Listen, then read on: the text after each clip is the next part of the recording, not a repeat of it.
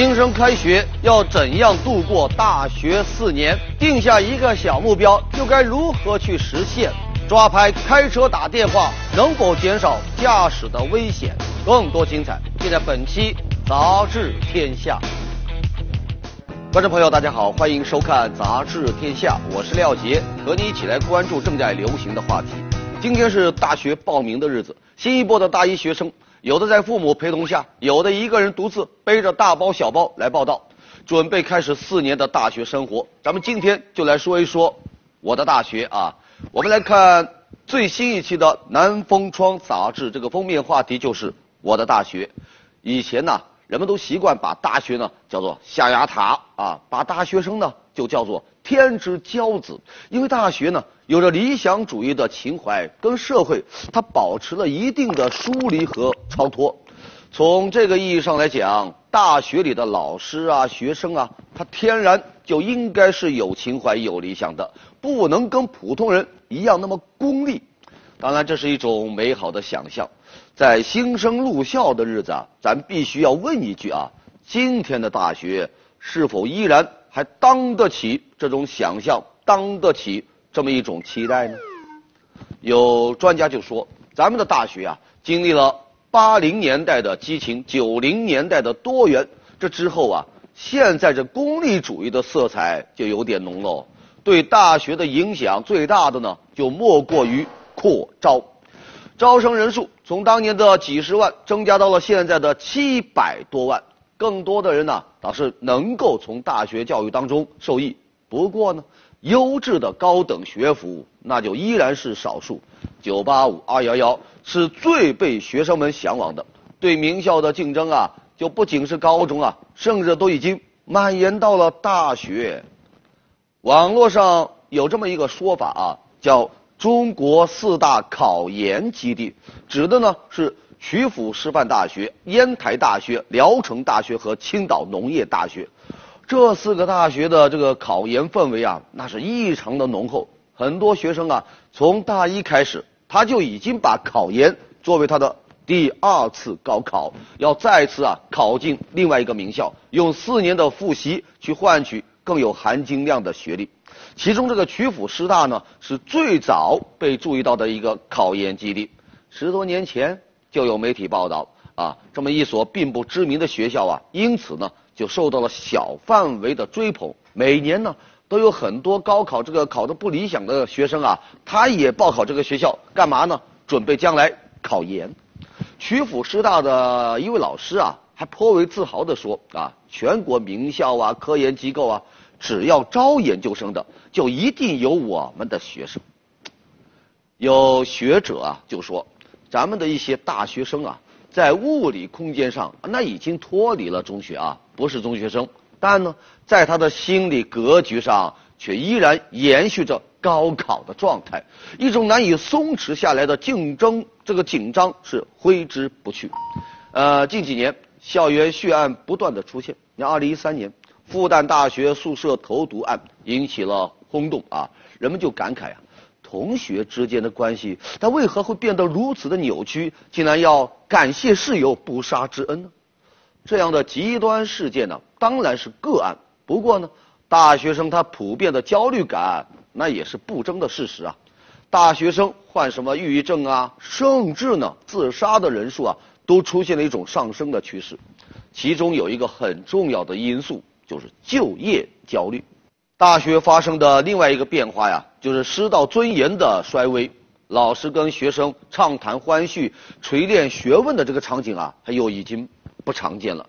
尤其是理工科的专业啊，研究生将导师称为老板，这师生之间的关系啊，更像是企业的管理关系。去年，人大一位博导在网上公开发文，说一位研究生在朋友圈发文。无端嘲讽学界前辈，因此呢，要跟这个学生断绝师生关系。这么一件事啊，尽管只是涉及到学术争议，但这也表明哈，当师道尊严不建立在学识和品德上，而是有了更多的复杂的利益的时候，它带来的就必然是师生之间的不适感。当然了，在大学里也不乏一直坚守的人。有一位教授就说了。纵然金钱和繁华迷醉了喧嚣的城市，我们仍然要坚守这一片为思想者和真理追寻者留下的土地。闹中取静，大隐隐于市，这就是我们的大学。我们回到这个封面，我的大学。说到大学啊，清华大学校长梅贻琦他的那一句名言是众人皆知，说大学非有大楼之谓也，有。大师之谓也，那如何做到这一点？这就是每一位校长、每一位大学老师应该思考的问题。而我们每一位入学的学生呢，则要走出高中那种埋头试卷的状态，重新找回仰望星空的情怀。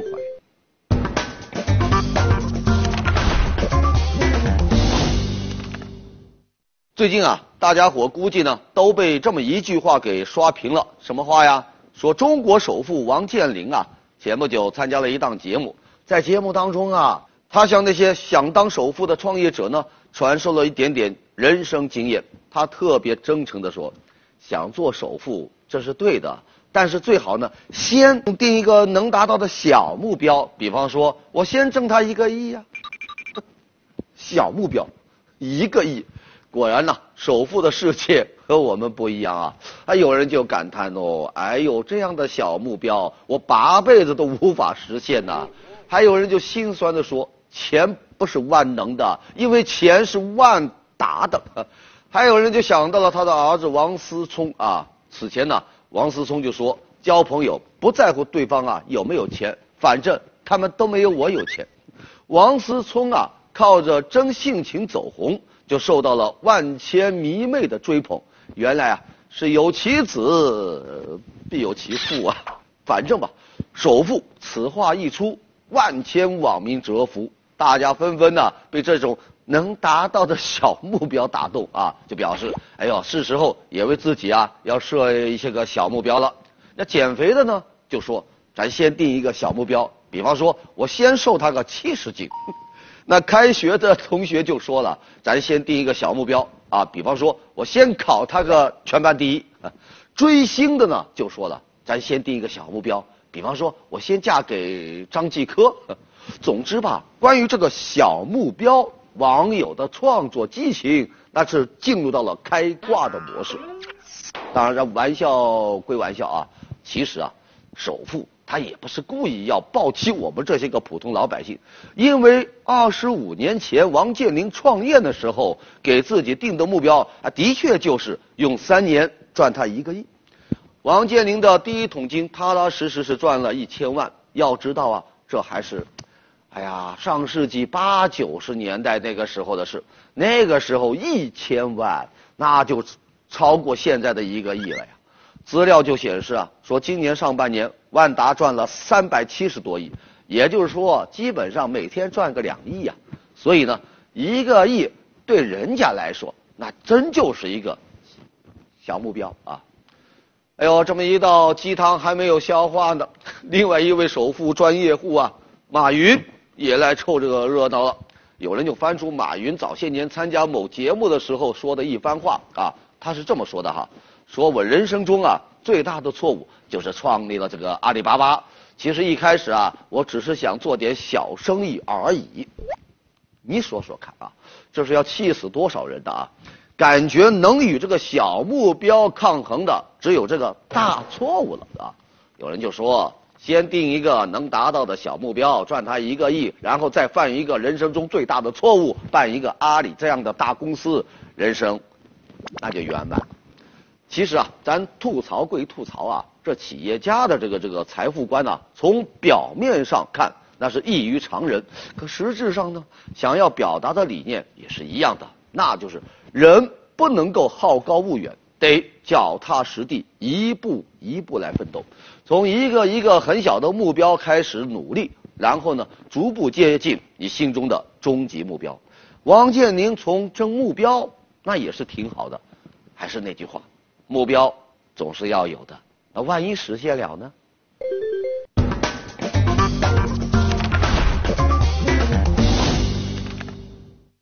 前不久，上海对开车打电话呀进行抓拍，并且呢当天他就开出了首张开车打电话的罚单啊，这就引发了人们的关注啊。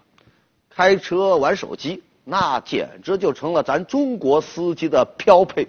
一般来说啊，用蓝牙这样的设备打电话，摄像头监控他是不会抓拍的。但有些司机啊，他就是要用手持啊。你看啊，微博啊刷一刷，微信摇一摇，这手机啊都快长成他五官之外的那个第六关了。有数据呢，就分析说，驾车使用手机啊，那人脑的反应比那酒驾还要慢百分之三十呢。因为这样啊，会减少司机查看后视镜的这个频率，并且呢，它就增加了急刹车的次数，还常常造成司机呢忽略人行道上的行人，这呢就导致交通事故的高风险，它比平常啊要高出个四倍左右，而发生车祸的几率呢，甚至要高出二十三倍。根据《道路交通安全法实施条例》，有驾驶机动车拨打。接听手持电话行为的，将给予驾驶人警告或记两分，并处两百元以下的罚款。但这个执行起来啊，好像并不是很严格呀。你像在美国啊，你开车打手机啊，人家有一个专用的名词叫分心驾驶。它美国各州呢都有不同的处罚的办法啊，最严重的哈，你可以处什么呢？处罚几百美元，还要扣除五分。那在法国驾车的时候拨打手机呢，要扣除三分。此外呢，最高还将面临七百五十欧元的罚款。那在澳大利亚，它规定是比较严格的啊。司机开车过程中，你别说玩手机，你就是碰一碰手机或者拿起手机拿一下，一经发现都要被扣分和罚款。那罚的多的呢，折合要罚人民币一两千。不仅司机不能玩手机，就连你副驾啊也是禁止的。什么手机呀、平板呐、什么 DVD 啊，一经抓拍到啊，都要严罚。哎呀，说起来哈，因为玩手机而引发的悲剧，它并不少见。你像前不久，有消息说，说国外有卡车司机开车玩，就是玩那个流行的这个精灵宝可梦啊，就导致呢两个行人一死一伤。有人就提议啊。要加大对开车打手机的这个处罚力度，对开车时接打手机的行为，应该实施最高罚他两百块钱，可以扣六分的处罚。有人还建议，应该将他与酒驾纳入到刑法。前不久，有网站做了一个打手机驾驶入刑的问卷调查，调查结果呀，有将近十万人哈参加这个投票，其中百分之七十八赞同将这个开车打手机入刑。对此，有专家就建议啊，说入不入刑啊，他需要科学的论证再做决定。不过呢，一味的喊打喊杀那是解决不了问题的，重刑轻民也不是文明所向。从这个意义上来说，把既有法律你执行好了，也许比痛下杀手啊更理性。所以这一回呢，上海他开出了第一张打手机罚单，就引来了一片叫好。呃，不管怎么说吧，这样的共识那是肯定要有的，那就是底线的法律与柔性的道德要形成规范的合力，让司机啊都警醒，开车玩手机，你不仅丢人，更容易丢掉性命。上海开出的第一张罚单，要我说是要给手机型司机们念一念紧箍咒喽。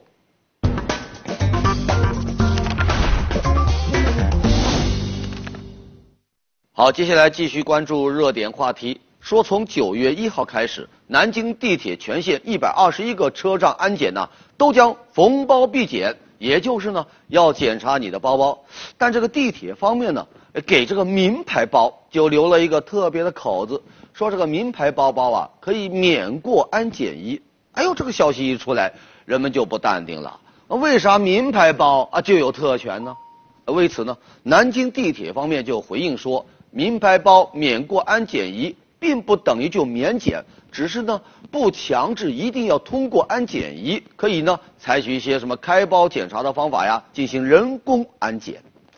这么一个解释，还是引发了这个讨论呐。说到底，名牌包不过那个安检仪，那就是得了金贵的病呗，怕安检仪弄脏了它，蹭坏了这个包包呗。问题是。难道便宜的包就活该被摧残吗？此外，怎么定义这个所谓的名牌，那也是一个难题。呃，是要一线品牌呢，还是需要达到多贵多少钱一个呢？再者说哈，现在这个山寨包啊 满天飞，要是有人背了一个山寨的 LV，你安检人员是否一眼就能看得出来？难不成所有的安检工作人员还得要上专门的培训班，学怎么鉴定名牌包？在这呀，我们就想说，在安检上搞双重标准，你可别以包取人呐。好，接下来进入到板块杂志图片。成都一位爸爸因为儿子做心脏手术，在胸前留下了一道疤痕。怕儿子啊会自卑，这老爸呢也在自己的身上纹了一道和儿子同样的疤痕。这么暖心的父爱，感动了不少人呐。有时候伤疤不仅是男人的勋章，还是父爱的 n 次方。葛优瘫之后，又出现了熊猫瘫，这些圆滚滚的胖家伙呀，活像一个个戳破了的芝麻汤圆。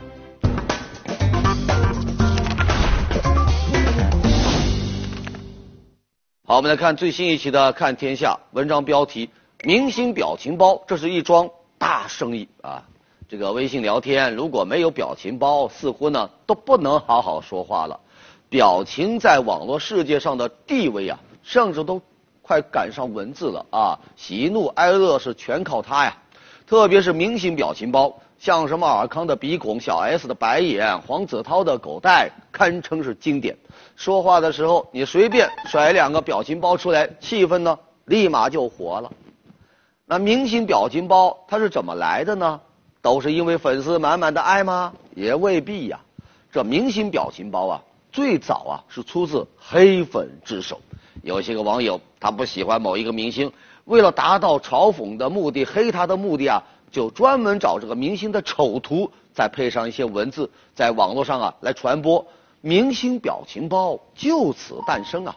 那另外呢，琼瑶剧对表情包那也是贡献不小，在情绪夸张的这个琼瑶剧当中啊，诞生了很多的表情包，尔康的鼻孔，容嬷嬷的真，马景涛的咆哮，那堪称是表情界的中流砥柱啊。起初啊。这个明星表情包啊，还是属于网友们呢自娱自乐。真正的明星啊，其实是不屑的啊，甚至有点抵触。但后来明星自己也发现，原来啊，只是博人一笑的这个表情包，竟然也是一桩大生意。哎，你像邓超啊、王祖蓝呐，他都属于表情包专业户了。他们就组织一个团队，专门来拍表情。虽然明星们都卯足了劲制作各种表情包。但其实啊，他们也不是指望这个表情包要捞钱啊。现在这个付费表情包一般都是几块钱一个，哎呦，这个环节分一点钱，那个环节分一点钱，到明星手上啊也剩不了多少啊。他们看中的呢，还是通过表情包达到的宣传效果。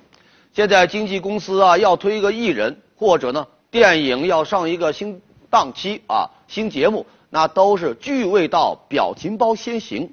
你像黄子韬的丛林表情包，就是为了宣传他的节目特别定制的。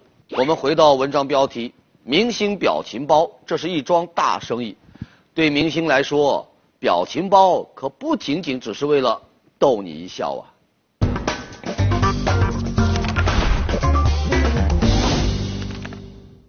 好，接下来是南方人物周刊啊，文章标题是豪门三代霍启刚的体育之路。前不久啊，奥运代表团到香港跟市民来互动，引发关注。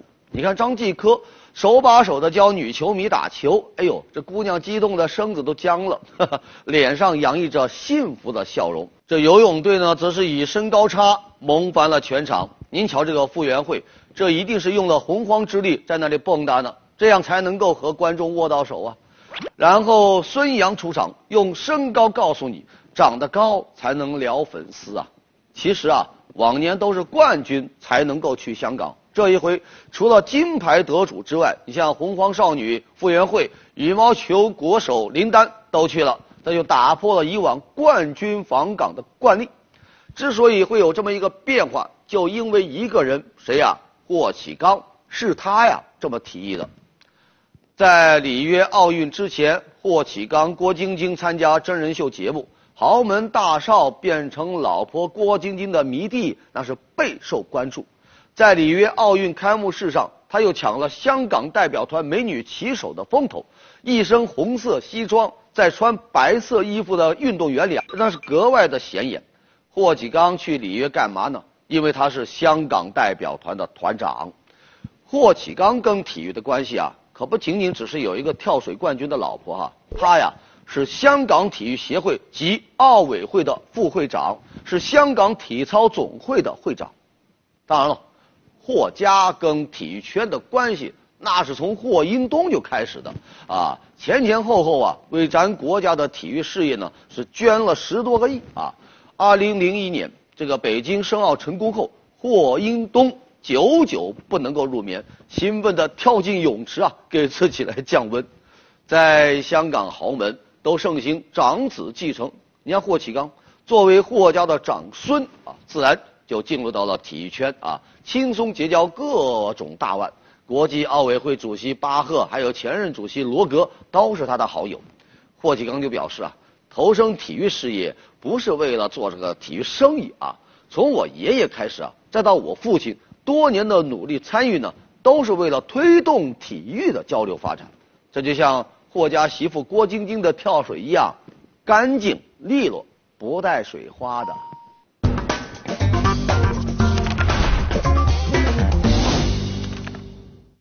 前不久啊，甘肃临洮县机场村广场发生了喜庆的一幕。你看啊，只见这个五百六十万呢，堆成了一堵钱墙。那真叫一个钱币生辉。这村支书呢，稳坐前台，那是红光满面，喜笑颜开，跟村里呢八十多户的农民现场来发红包啊。而领到了钱的村民啊，则举起了手里的道具，露出了憨厚的笑容，在那合影啊、留念呐。哎，这样的场景很熟悉，对不对？似乎啊，所有的村庄啊，每到分红呢。都要开始堆这个钱山啊，然后呢，农民伯伯举着钞票合影，最后呢，再上一条新闻，就算是功德圆满。那有人就质疑啊，说这样的流程既可能带来安全隐患，也没有什么实际意义啊。你看哈，分红呢是一件好事，带领村民致富呢是值得夸赞，发钱呢确实可以很好的鼓励农民的积极性。增加他们致富的信心，但能不能不用这么堆钱山这样看上去比较刺眼睛的方式呢？你比如，你可以学一学一些个慈善捐款呐，用举牌的方式，一样可以凸显丰收的喜悦啊。而堆这个钱山会带来什么样的麻烦呢？首先，浪费人力啊。这个资深的砌墙爱好者陈光标 曾经表示，他用十六吨人民币砌了一面钱墙，结果呢？用了二十个壮汉劳动力，挥汗搭建了五个小时才算完工。再者说了，发钱这样的事啊，最好由相关专业人员说了算的。几百万巨额堆成的钱山，难道就不怕有人来抢吗？出了意外责任，你算谁的呢？主办方做好一切准备，还得要请专业的保卫人员啊。本来嘛，转账汇款这些个容易办的事情。搞得这么复杂，套路这么深，累不累呀？有人就说了啊，村民致富宣传没问题，但可以少一些这样的堆钱山、堆钱墙这样的套路，多一些落在实处的真诚。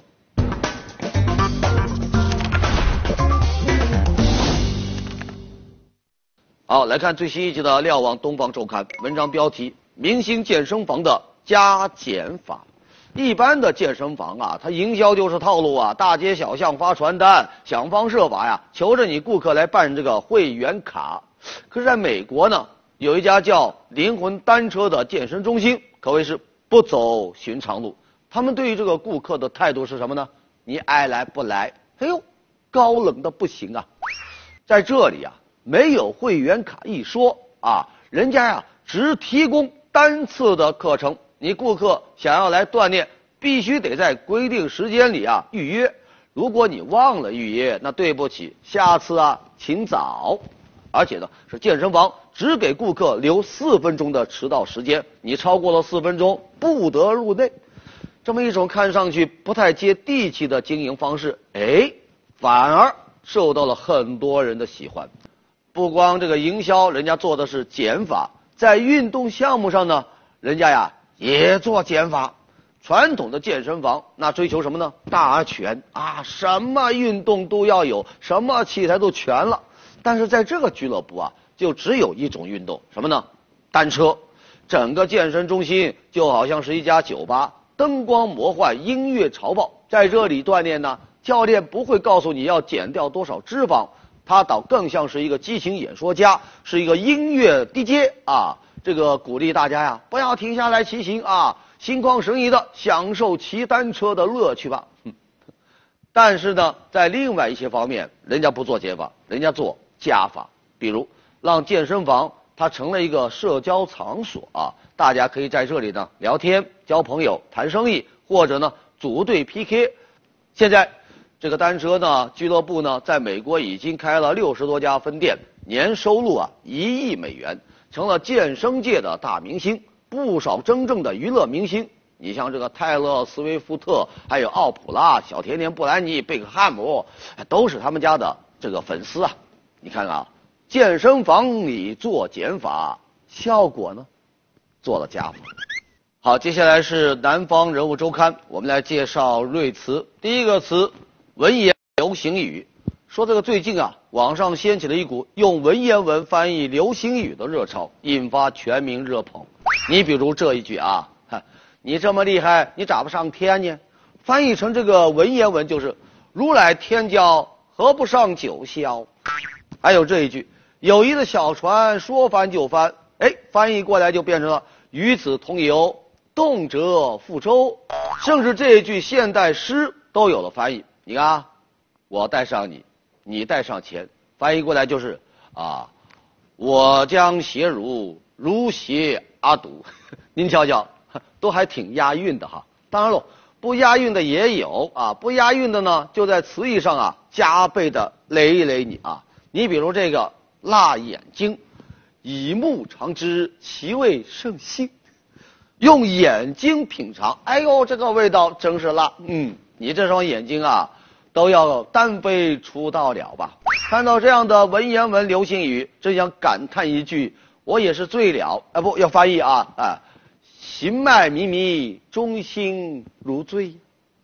好，下一个瑞词，发电足球啊。说美国有一个杰西卡呀姑娘啊，从小在纽约长大，家境优越。可是她老家呢，尼日利亚，许多家庭连电都用不上，只能用煤油灯来照明。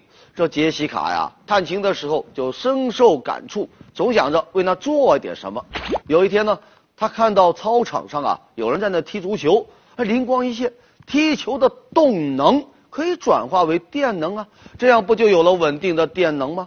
姑娘说干就干呐，将这个发电机、可充电电池就装进到这个足球里边，在足球的表面呢就留了一个 USB 接口，发电足球就这么做好了。